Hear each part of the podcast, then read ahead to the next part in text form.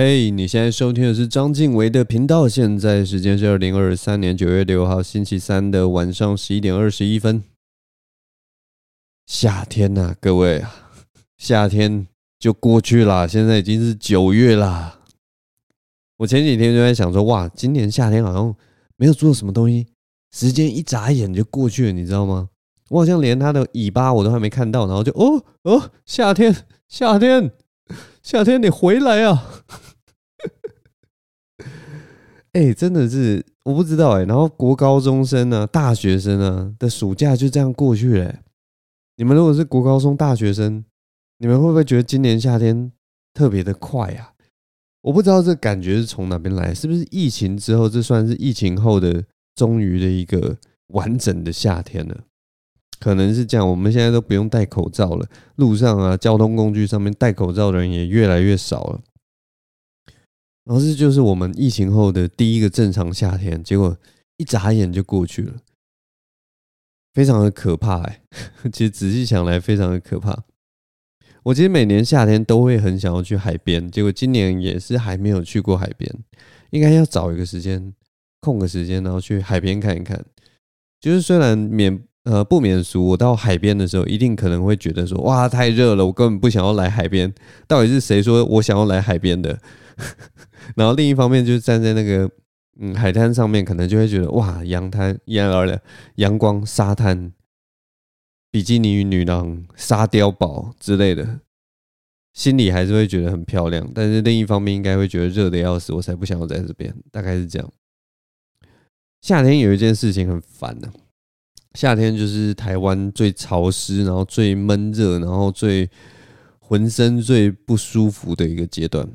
然后我上个礼拜去爬山嘛，就跟大家说去爬这个大霸尖山。然后大霸尖山不是一个很好爬的山，然后我身上其实就是有多了一些伤口，就是我在爬那个岩壁的时候，有时候不小心，你知道吗？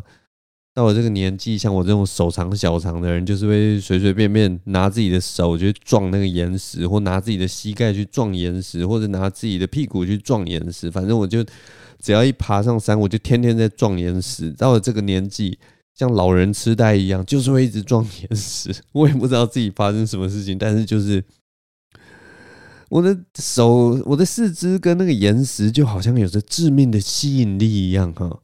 啊，不断的去啊，彼此的吸引在一起。然后我上次你知道吗？我撞到我的膝盖，痛到我就是大叫一声啊，然后停在那个路中间，完全不能动一段时间。然后我女朋友还在她旁边讪笑我，她说：“你在干嘛？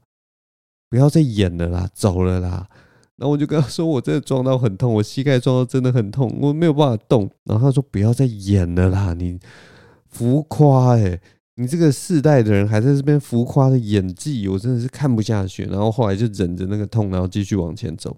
后来我前几天回家的时候，我把那个膝盖的淤青给他看，哇，超大一片淤青。然后那个淤青就是，我不知道大家有没有看过那种很严重的淤青，它是。有层次的那种淤青，就像晚霞一样，有些地方就是黑的，然后有些地方是蓝的，有些地方是绿的，有些地方是黄的，然后撞的比较严重的地方可能还红红的，反正就是这样一片很美丽的淤青，我就给那个女朋友看，然后女朋友说：“哎，这很严重哎。”我就说：“对啊，你那个时候还跟我说不要再演了，就是这么严重。我那个时候撞就撞这么大力，我的膝盖就是跟石头。”完全的贴合在一起，我也不知道到底我自己发生什么事情。那总之呢，我身上多了很多的伤疤。那在夏天的时候，这些伤疤、这些伤口，就算结痂了，其实在这个呃闷热的天气也会变得非常的不舒服哦。我的伤口就会变得非常痒，你知道吗？我真的不知道大家如果受伤或者是身上有什么任何的呃。小的我不知道凸起或者皮肤上的时候小凸起，大家是怎么去忍耐不去抠它的？大家为什么都可以忍住不去抓你自己的伤口？怎么会就是，或者是大家怎么忍住去咬自己的不咬自己的手指头？你有时候就是会想要抠一些东西下来，咬一些手指头。然后有些那个手指之间的那个缝隙，当你去弄到那个里面有一点有点痛又不会太痛的那个地方，你就是会有一种 我不知道哎，就是你就会很想说去抠它嘛。我真的不知道大家怎么去忍住那种不自觉想要去抠动自己的身上任何伤口的那个冲动。像我是一个很爱乱抠的人呢、啊，所以我就是很难去抠这些东西。所以，不过我后来长大以后，我有呃学到了一件好事情，就是如果你是你跟我一样是一个很喜欢抠你身上任何东西的人，就是伤疤也好啊，或者是喜喜欢咬手指头啊，或什么，或者是常常把手我不知道啊，就是有一些可能呃一直好不了的伤口。有死皮的伤口，你就会一直抠，一直抠，抠到它就是好几年，它都好 一直出现的那些。我跟你们讲，长大以后我们就是需要一个呃一个东西，这个东西就叫做痘痘贴。痘痘贴你知道吗？不是只有长痘痘的时候可以贴，很多人觉得痘痘贴就是长痘痘才可以贴，但是呢，它其实痘痘贴就跟人工皮一样，对。如果你需要的话，你也可以去买人工皮，它就是一个很黏的防水的胶布，然后它又可以保存保持湿润，然后又透气什么的，反正就是它是一个很厉害的东西。这个东西有好处呢，我后来发现它不是在你长痘痘的时候去贴在上面，或者是说你你的呃身体有一些小伤口的时候贴在上面，完全不是这样。它唯一的功能。就是当你所有的东西都已经愈合了，你脸上的痘痘其实事实上也已经，例如说破掉，然后也愈合了的时候，你去把它贴起来，然后它的功用是什么？你知道吗？人工皮跟痘痘贴的功用就是在阻止你去抠你的伤口。这是我觉得它唯一的功用。我完全不知道，当你就是长了痘痘以后，你贴痘痘贴有什么？是它是真的有什么消炎的效果吗？有吗？我其实不大了解啦。也许有人可以跟我讲说，痘痘贴的功用到底真正的功用是什么？但我自己查就是觉得它就是一块人工皮，然后它唯一的作用就是你把它贴起来以后，你手就不会再去抠它了。这就是我自己的感觉啦。所以有些人也许听到这边就想说，嗯，那你为什么要用痘痘贴或者是用？人工皮，你为什么不用大力胶带就好了？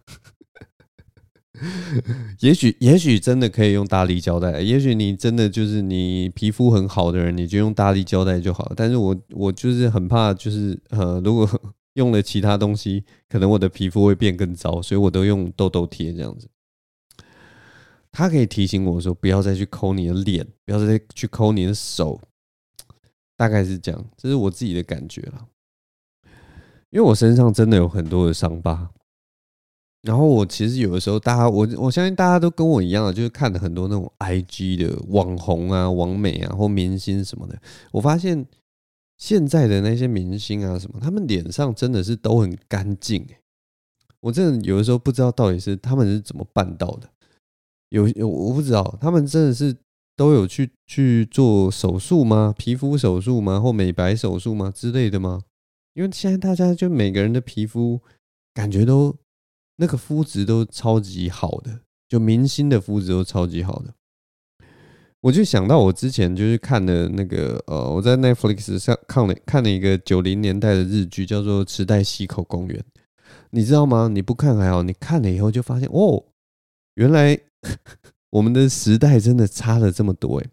那个时候那个呃演池袋西口公园的那个。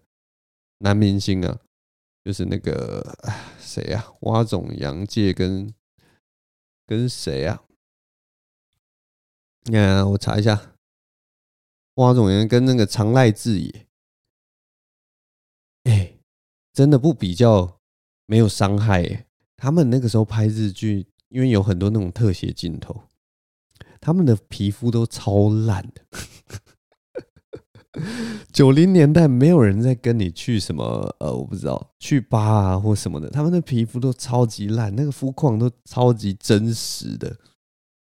我也不知道他们为什么不化妆或什么，但是可能讲求真实吧，可能很 real 吧。但是就是哇，天哪！你是一个在现代应该还算是就是那种九零年代超红的明星，在那个年代是大家都很爱的人，结果你。皮肤居然这么差！我那个时候看到那个画面，真的是觉得说：“天哪！现在的明星根本不可能这样啊！你看现在什么韩剧啊、日剧啊什么，大家每个人在电视上面的时候，那个妆都化到，我不知道是不是妆啦，还是他们肤况就真的好，就是反正你绝对不会看到一脸痘痘的大明星出现在电视上。但是那个时候，那个年代的九零年代的日剧，哇，所有明星的肤况都差到一个不行。如果你们没有那个概念，现在去打开你的 Netflix，然后去找到池袋西口公园，然后你去看他的那个呃，看看他的那个特写镜头，你马上就会觉得哇，天哪，原来时代差这么多。现在的明星压力有多大？每个人都要就是 不止还要修图。还要化妆，然后可能你真的富况还要继续保持，你的身材也不能走样，哇！大家压力现在变得很大，反正非常之神奇啊！我觉得 不知道哎、欸，看到就觉得很神奇。好吧，这就是我最近对于这个身上的疤的一些看法了。嗯，我不知道大家身上有没有一些疤，我自己身上是一堆疤，从小到大就是你知道，就是没有在注意自己。呃，身体到底长什么样子的，所以就乱七八糟的，脚上也都是伤口啊。小时候就是喜欢乱跑、乱乱撞嘛，就是为长大以后爬山做准备嘛。大概是这样了。我算是这个疤痕界的储备干部啊，储备到这个三十几岁之后就开始啊，继续增加这个身上的疤，大概是这样了。然后喝一下水。上个礼拜，上个礼拜有看到一个很有趣的新闻，然后那个新闻让我就是有一些感触，这样子，我跟大家分享一下。上个礼拜我看到一则新闻，就是有一个人他去应该是一家早餐店还是什么吧，然后他就跟店家要水，要这个一杯白开水之类的吧，然后结果他就被那家早餐店拒绝，然后心里就很不爽。然后就 po 网啊，想要这个公审这家店，结果果不其然，网友听到他说你跟店家要水被店家拒绝，然后这边讲的好像这这这个店家非常很不应该，全网暴怒，就就很多网友来，也没有到全网啊，就是 很多网友就说根本就你的问题啊，你为什么要跟店家要水？那你要水被拒绝了，也没什么事情，有什么好 po 网的？就是难道你自己拿个十五块去便利超商买水都不肯吗？或者是说，像我跟我女朋友在讨论的时候，就说其实你去什么路易莎啊，或者是什么呃，我不知道连锁的那种咖啡店，其实他们都很乐意给你一杯白开水。奇怪，你为什么偏偏要去一家就是路边的小店，一家美而美，跟他说，哎，你能不能给我一杯水？啊，被拒绝以后，其实这也是人家的权利，你有什么好 po 网的？我觉得现在的人真的是哈。现在人都是，我也不知道这要说什么了，自我意识吗？还是什么的？但我不知道这种人真的是少数人呐。但也许我们每个人都，呃，有的时候都会做这种自我意识过剩的事情。但是你 po 到网上，我就觉得有点太超过了，因为 你 po 到网络上干嘛？你如果是在自己的小圈圈里面抱怨一下。应该是没有差，但是你泼到网上想要公审店家，到底这个大家脑袋到底是有什么问题啊？但我觉得我后来其实有点释怀了，你知道吗？因为我就觉得现在这个网络的时世代啊，就是假假真真，真真假假。就算有这样的消息出来，或者这样的新闻出来，其实你也不知道背后那个人到底是真是假，你知道吗？你是根本不知道这则消息到底是是不是。呃，有些人在炒新闻，就现在真的有一些那个呃，有一些行销公司还是什么的，会用这种方式去炒新闻，因为他就有点像是先引起大家对于这种假设说啦，药水事件的呃一点点关注度，然后可能后来他再推一个什么什么跟水有关的东西，然后让这个新闻的关注度会因为。前一件这种沸沸扬扬的炎上事件，得到一些我不知道声量或者是什么或好奇心。现在好像真的有一些行销公司这样做，所以我我后来有点释怀，因为就是觉得说，嗯，一方面就是不想要就是被带风向或什么，然后二方面就是觉得说，我又不认识这个人，也许这个人我跟你讲，也许这个 po 网乱骂早餐店的人，也许。他根本不是想要水，你知道吗？你知道他他的人生，也许他只是想要被骂而已。也许被骂就是他的目的，你知道吗？因为在他在现实生活中，也许他这个人太完美了，都没有人骂他，他在在在班上都是乖宝宝。然后他在网络上看到人家被骂，他就觉得心里非常的，你知道，很羡慕人家。天哪，我也好想要被骂哦！Oh my god，那我要做什么东西才可以被狠狠的骂呢？然后他就想到这个样的情境，就说我我去路边要一杯杯水，然后人家拒绝我。然后我很不爽，我上网抱怨，这样应该会被骂吧？应该会被骂吧？也许他都已经想好了，然后于是他就想说：好，那我就把这件事情泼上网，假装我去要水，然后被拒绝啊，这鸡毛蒜皮的小事，如果这个爆料公社的人看到，应该会痛骂我吧？对不对？所以他就 po 了这样一篇文章，然后果不其然，网络上的人所有人都在骂他。然后你知道，他看着那一篇文，他就觉得哇，好爽，好爽！被骂真的好爽，被骂哦，天哪，太满足了！我就是想被骂哦，天哪！老师平常都不骂我啊，哦哦，快骂我啊，各位，骂死我吧！哦耶！然后这个喜欢被骂的我们这位朋友。这次就因为这次网络上的朋友骂他，让他感到非常的满足。他这次的充电让他可以度过这一季，他可以度过三个月之后，他再来想下一个借口被骂的借口，然后再 po 上网，再给大家骂。也许他就是这种很 M 的人，你知道吗？这个世界上其实这个社会上，也许怪人并没有这么多。好啦，其实有很多很多人都非常的奇怪，然后呃。慢慢也越来越看到 越来越多很怪的人，但是没有，但是有些真的怪到一个很极致的一个情况的时候，你会觉得说这个人应该是假的，因为这个社会就是假假真真嘛。总之就是 我在想说，他应该只是想要被骂吧？你知道，真的有些人会喜欢被骂，你知道吗？有些人是真的就是那种很 M 很抖 M 的，你越骂他，他也许真的越高兴，也不一定，也许真的有这种人。对不对？我不知道啦，我不知道这现实生活到底有有没有这种人。也许真的有这种人，就是呃被骂才是会感受到那个别人很关心你这种感觉。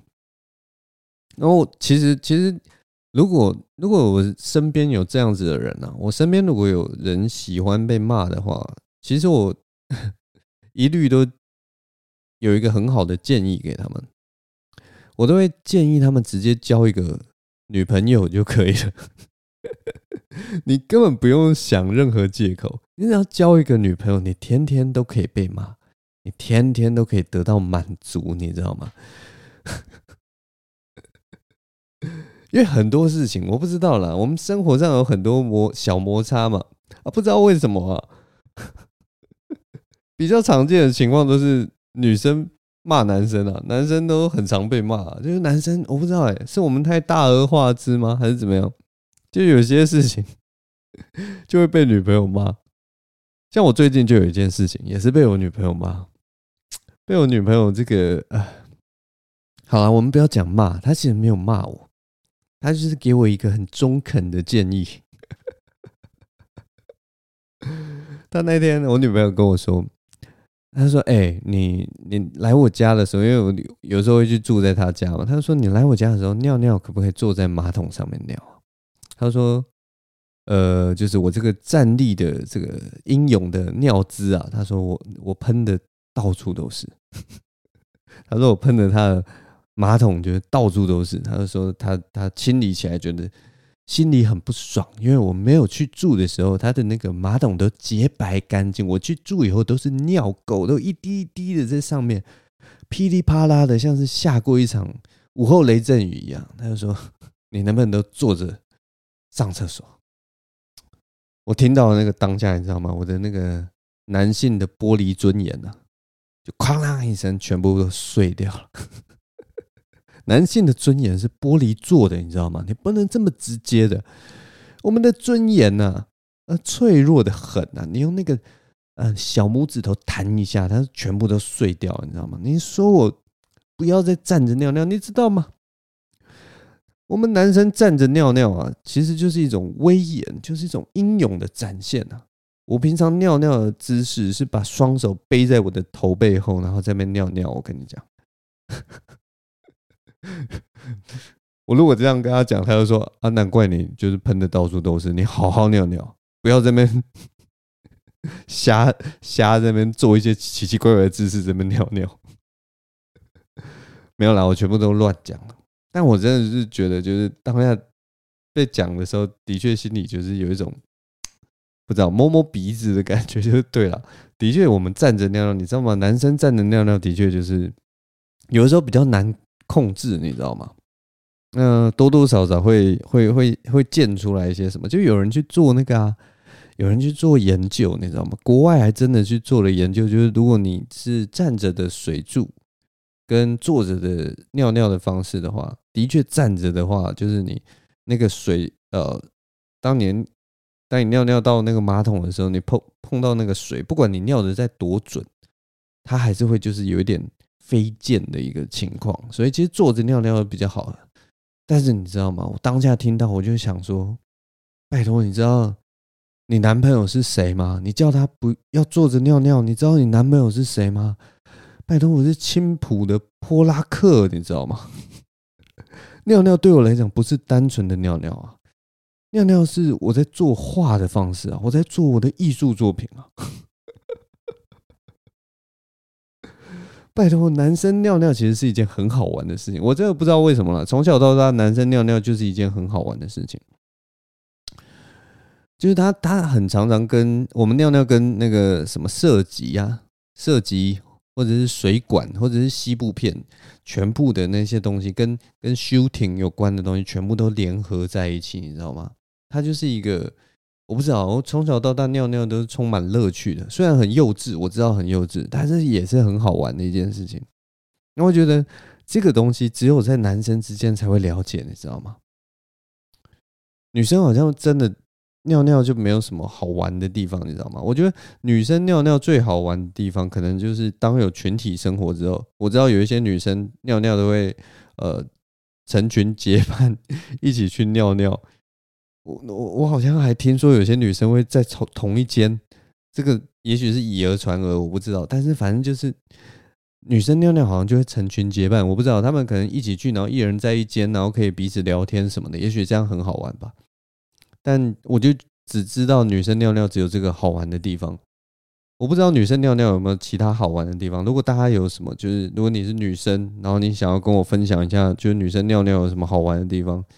男生尿尿就是那个呃那个水管啊，往哪边射就是哪里好玩嘛。所以有一些那个小便斗上面还会有一些很很很，还会有做什么苍蝇还是什么的，让你让你尿在那个上面，就是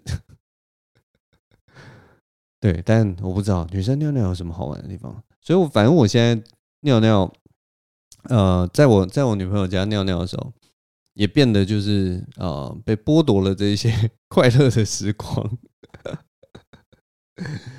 我觉得，我觉得我我当下可能也不是什么，他跟我讲的时候，我也不是什么男性的自尊受到受到伤害什么的，或者是说什么这件事情造成我多大的不便，你知道吗？我觉得我最受不了的应该就是坐着尿尿变无聊了，尿尿这件事情变成只是只是尿尿了，你知道吗？然后有些人可能现在就是很想要吐槽我说，尿尿本来就只是尿尿，尿尿从来就不是一个就让你这边乱玩的事情，尿尿没有什么好玩的，给我好好尿尿，搞什么东西啊？呃，但是对，反正我就对，现在尿尿就变成就是你要无聊的坐在那边尿尿。然后前一阵子就是刚开始坐着尿尿，当然还是有一些不习惯嘛。然后但是我就是。坐着尿尿，我一开始的时候我是会把那个内裤脱起来，就是就是跟大便一样，然后这样子来尿尿。然后后来这几天我忽然发现说，哎，好像其实根本不用脱内裤，你知道吗？因为男生女生可能不知道，但是男生前面内裤前面有一个开口，就是可以给我们把那个呃尿尿方便用的。然后我现在就想说，哎，那我其实也不用脱内裤啊，我就一样用同样的方式，然后只是我坐着尿尿嘛，就不会乱喷这样子。然后，可是我做这件事情的时候，我发生生了一件我这辈子从来没有感受到的事情。我不知道大家能不能感同身受，但是就是当你穿着呃你的内裤，然后坐到马桶上的时候，因为我从来没有这样做过，然后我这一次就这样做了嘛。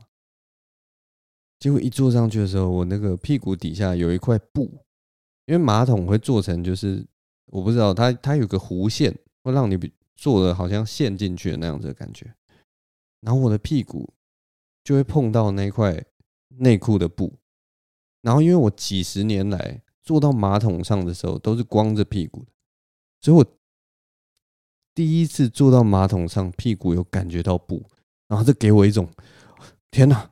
就是那种毛骨悚然的感觉，我全身鸡皮疙瘩都起来，我就想说，这好不自然哦，好奇怪哦，这这是怎么回事啊？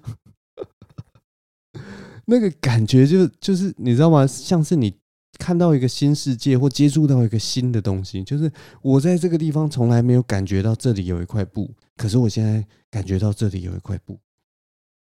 你知道那个那个震撼，真的像是哥伦布发现新世界嘛，新大陆的那样子的。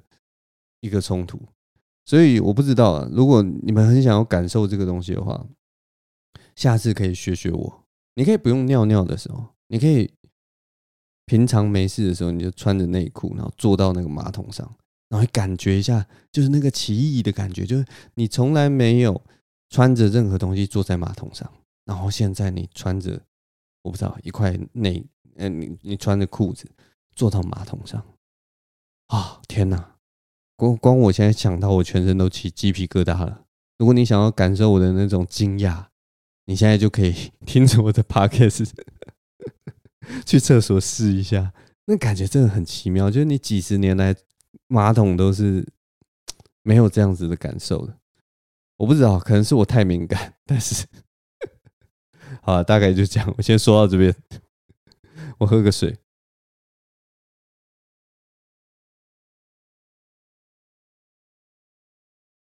好，最后来讲一个，呃，这几天比较跟跟喜剧稍微有关系的事情了，跟喜剧圈稍微有关系。反正最近就是那个全明星辩论会了啊，我想要讲关于这件事情有点相关的事情。反正就是呃，百灵果，百灵果呃，最近有跟贺龙采访，然后因为百灵果的凯莉跟呃喜剧演员贺龙。前一阵子有去，应该是今年年初左右吧。今年春季的时候有去参加一个呃传统媒体所办的一个呃节目，叫做《全明星辩论会》。然后它是一个呃辩论的综艺型节目。然后跟这个传统媒体合作之后啊，他们就是呃，因为我们算是新媒体人嘛，包括贺龙啊，包括凯莉啊，除了是喜剧演员之外，他们也算是。呃，算是从新媒体发迹的人啊，然后所以去了这个电视圈的时候，其实他们都感到非常的不适应，然后他们录了一集节目，把他们跟传统媒体合作的感觉跟大家分享。那、其实我听一听，当然就是会知道一些很嗯，就是可以可以想见的一些事情啊，像例如说言论的尺度这件事情。其实我一直觉得传统媒体很，嗯，某方面来讲，真的是有它奇怪的地方，就是它那个呃言论自由的那个量词啊，其实不知道为什么在在电视圈里面好像也是一个很蛮模糊的词，因为其实我们的 NCC 啊或什么会有法规嘛，然后它那个法规其实很简单嘛，例如说你不能讲呃呃讲讲哪些词汇。像这个都是可以理解的嘛，像国外的那个呃电视节目也是啊，例如说你不能直接讲 fuck 啊，你不能直接讲什么 count 啊之类的。然后呃，根据时代，每个时代大家就是能接受的词汇比较不一样。那些我觉得就是你单一词汇这个大家都可以理解，但是题材的东西我其实就。题材的东西应该是就是属于灰色地带吧，然后就是一直没有呃很好好的去规范这个东西，或者其实有，只是大家都不了解。但总之，这种规范的事情，其实我觉得就是规范清楚，那大家上节目的时候就比较好拿捏这个东西。那通常大部分，嗯，新媒体去了很难拿捏的部分是，我不知道有没有人去做研研究了，但是就是大家可能会觉得那个规范比较模糊，这样大概是这样。那这是第一点，我我在想这件事情的一个其中一个切角，就是你去电视圈，好像要稍微了解一下人家的规范。那如果呃人家规范真的是很模糊、很灰色地带的话，那大家应该就聚焦在那我们之后合作的时候，那个规范到底那条线是在哪里？其实就是你告诉大家以后，大家都哦演出都是方便的。我觉得是在任何场合大概都是还蛮像的。那另一个我想要讲的东西就是。很多人会觉得这是新旧媒体的呃不习惯或什么的，可是我我会看在看到另一个东西，就是我觉得就是一个世代价值观的不同，你知道吗？我觉得我们现代社会不知道为什么那个新旧价值观啊，或或或或世代每个世代价值观的冲突，可能是因为社群媒体的关系吧，所以感觉变得比较激烈。以前可能就是。多多少少都会有一样，会有新旧价值观的冲突嘛。但是大家的生活圈比较小，所以它还不是直接表现在方方面面上面。但是现在因为社群媒体的关系，所以感觉人生中的方方面面，包括呃你讲的话啊，你吃的东西啊，或者是说你生活上大大小小的事情，所有事情都摊在阳光下的时候，这件事情就会变成一个集合的价值观，然后变得非常的明显。我觉得世代价值观在台湾一直是一个，我也不知道哎，就是很很冲突、矛盾，然后又很难去跟动的一件事情。因为就我观察啦，台湾真的很多产业其实都是一滩死水，你知道吗？就很多人，如果如果我们真的不不不想要去。呃，深究一些更更深层的问题，就是很多人会说什么，就是啊，一群人啊，掌握资源啊，然后都不做事情啊，不做改变啊，不做更新啊，然后害年轻人，就是呃，我们比较晚生的人，很想要能够呃做一些创作或什么，可是我们都没有那样子的资源，就类似这样子的呃风声一直有出来啦。那这件事情，其实在很多地方嘛，例如说传统产业应该也有啊，娱乐产业一定也有嘛，然后甚至现在，其实我跟你讲。现在 YouTuber 这五年下来，其实也开始有这样子的趋势。也许有一些新的 YouTuber 刚出来的时候，就会想说：“哎，我们的节目明明就很很很不错啊，很棒啊，可是不知道为什么，就是都是让那些呃做 YouTuber 在二零一六年、二零一七年爆红的那一群人还在掌握这些资源，然后可能就会觉得。”我不知道，就开始好像也是有一个这个新旧的感觉，就是当新媒体的呃头头们都还在觉得自己是新媒体的时候，其实已经慢慢的开始步入成为旧媒体，但是现在开始有一点这种萌芽的这个概念出来了。然后这一点我觉得蛮有趣的啦。然后所以我我一直觉得这这一些呃，不管是冲突或者合作上的不愉快啊，其实都是世代价值观的。感觉是一种体现呢。然后我们这个世代啦，像我这个世代，我现在快四十岁了嘛，我就一直在讲，我现在是在那个三五到四十这个阶段的人，就是大概是这个是什么？一九八零年代出生左右的这些人呢。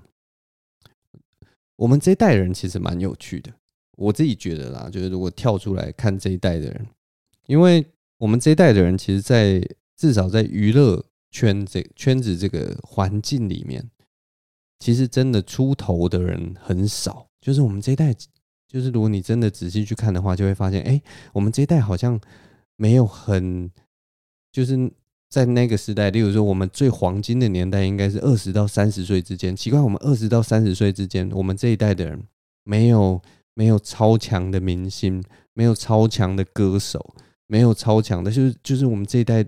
好像有一点真空的那个那个感觉，很妙，很奇妙。可能是我不知道啦，也许有，但是我自己是体感上是觉得好像没有。就是我讲我们这一代，大概是我上下三年间的这群人啊，一九八零年代呃到一九八五年代之类的。然后我觉得我们这个这个世代，如果跳出来看的话，其实是一个很安静做自己的一个世代，因为我们上面就是呃老一辈的人都还是会对我们指指点点，我们就是最最早的草莓族，那个时候草莓族就是灌在我们这个七年级生的身上。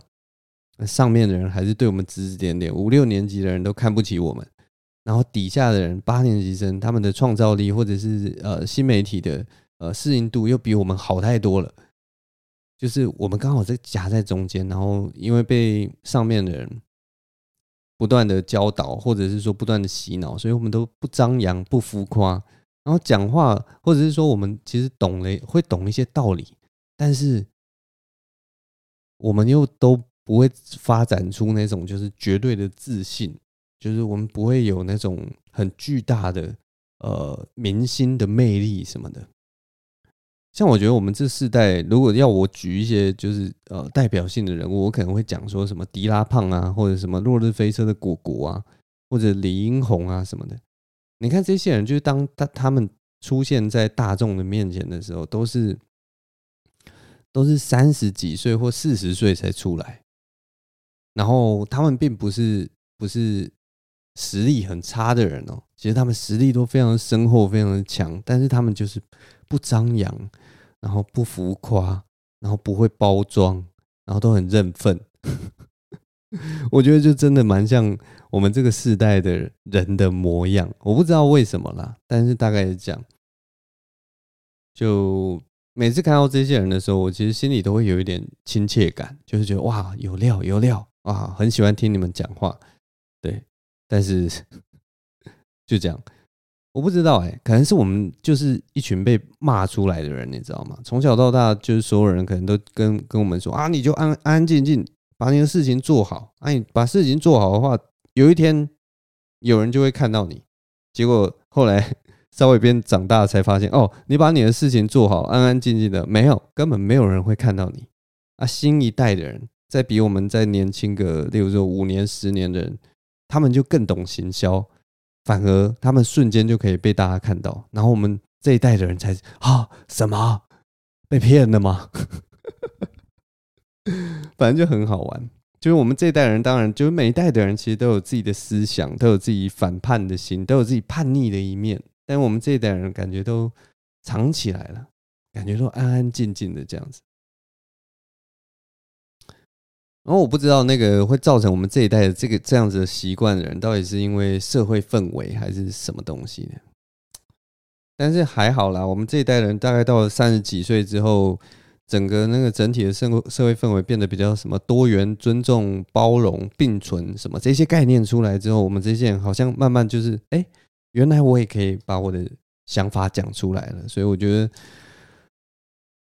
这就是一个学习的过程吧。然后也许晚一点出来，呃，让大家听听我们的声音，或者说晚一点出来讲讲我们自己的看法，其实也没有什么不好的。所以我还是觉得大家，就是如果你害怕讲出自己的东西，然后你害怕被呃批评的话，其实大家都可以出来讲讲话了。我大概是这样想的。虽然有点不负责任，就是你被骂的时候，不要来来跟我说，就是你你你叫我发言，我才会被骂。不要不要不要不要来找我。反正我觉得每次看这个世代啊，都觉得很有趣啊。然后全明星辩论会，我，我就觉得这种新旧媒体的东西，其实还要再继续吵很久了，还要再继续磨合很久。我是觉得。呃，如果放大来看，都大家都是做娱乐的，但是我觉得电视啊，至少传统电视真的会慢慢越来越式微，这是一定的。然后电视台真的必须要想办法转型，这是没有办法的事情。然后把把你的内容丢到 YouTube 上面，我觉得可能不是一个很好的转型方式。但对对对，很多人来说，这应该是很方便的一个方式，因为总之就是现在还有谁在看电视？还有谁在看 MOD？还有谁在看卫星电视？还有谁在买第四台？好啦，可能还是有一群人这样子，但是我身边的人真的已经很少人在看电视，传统电视，你知道吗？今年有一个非常显著的一件事情发生在我妈身上，我妈取消了家里面的 MOD。因为我们家就是呃，后来后来都有买 MOD 这样子，然后他们就是会看新闻嘛，然后看一些什么台湾志啊，或者什么大陆寻奇什么，他们就很喜欢看这些东西。我妈今年取消了 MOD，因为她跟我说，她想要学着看 YouTube，然后问我说 YouTube 上面有没有新闻？我说有，而且二十四小时都在播，而且好几台都有 YouTube 的频道，然后她就说好。那我好像有 YouTube 就可以了，然后我还帮他找到台湾字，其实也有放到 YouTube 上面，就是电视台已经开始把所有内容都移植到 YouTube，所以我妈妈她其实平常也没有在看别的，她就开始觉得说，那我干嘛花钱去订这个 MOD 啊？我我用 YouTube 就好了，所以反正我现在今年我妈就取消了 MOD，所以我们家现在就是只有比较快的网络，然后。旧家现在电视就是只有有 Netflix，然后可能 Disney Plus，然后他们要看新闻，他们要看一些传统电视的节目，他们就直接用 YouTube 去看。这就是我妈厉害的地方，一个六十几岁、快七十岁的老人家，然后决定说：“我好像不用 MOD，我来用 YouTube 好了。”所以我就一直就是连我妈都这样子，我就在想说，现在还有谁？还有谁在用电视啊？还有谁在看电视啊？传统媒体真的是要好好思考这件事情哎。他们每年的那个下滑的速度虽然蛮慢的，但是总有一天啊，总有一天你就是会被淘汰啊。你还是要想一下，你是要去开始建立平台吗？还是要有一个什么台湾新闻呃谁选谁看大联盟之类的？你数位化、数位转型应该也没有那么难吧？你建构一个像 YouTube 一样一样的平台。应该没有那么难吧？然后我其实也不知道，就是你免费放到 YouTube 上面，你把你的内容免费给 YouTube 去赚，到底是好事还是坏事？这个我也是不懂。但 whatever，你可能就是懒得建平台，可是又没有人在看你了，所以你只好把它放到 YouTube 上，大概是这样。那说到这个影音媒体的部分，我我最近我我有。刚好就是订阅了那个有一个东西叫做 My Video 的那个一个影音平台啊。最近反正就是最近影音平台很多嘛，还有一个是 Catch Play 嘛。然后 Catch Play 其实也不错，但我最近就是订阅 My Video，我现在才发现，哎，如果你是非主流电影的爱好者，那上面真的一堆片，一堆影展片，然后一堆那种欧洲国家的片，超级多，然后一堆鬼片。那那里的片真的很多，就是如果你喜欢看电影的话，My My Video，你可以去研究一下它那个片单，其实真的选择非常多，而且很多好电影，就是那种我真的会很想要看的电影，然后好便宜哦，我都不知道他们怎么去怎么去，就是能有这么多的片可以看，因为 Netflix 上面都是多多少少是比较商业，然后比较主流的东西，他们已经把过去有的时候会放的一些电影都，因为可能没有人看吧。所以就 上面的片片量，其实我觉得变很少。那我这一次去看那个 My My Video，我反而觉得哇，上面其实有很多。如果是以前的我啦，大学生的我，或者是说以前很迷影展的我，我会非常喜欢 My Video 的片单，所以推荐给大家。如果有空的话，也可以花个一个月去探索一下，其实蛮多好片可以看的。好了，今天节目就先录到这边了。这个夏天已经过去了，我们接下来还要迎接一下秋老虎。我记得到十月，大概十月中之后，天气就会慢慢开始转凉了。那我是蛮期待这个天气转凉的时刻赶快到来啊！那大家这个暑假过了，也开始收心吧。像我这种不学无术的人，就继续做不学无术的事情。大概就这样啊。今天聊得比较久。啊，好了，总之就这样吧。谢谢大家收听，我是张卷，我们下周同一时间再见喽，拜拜。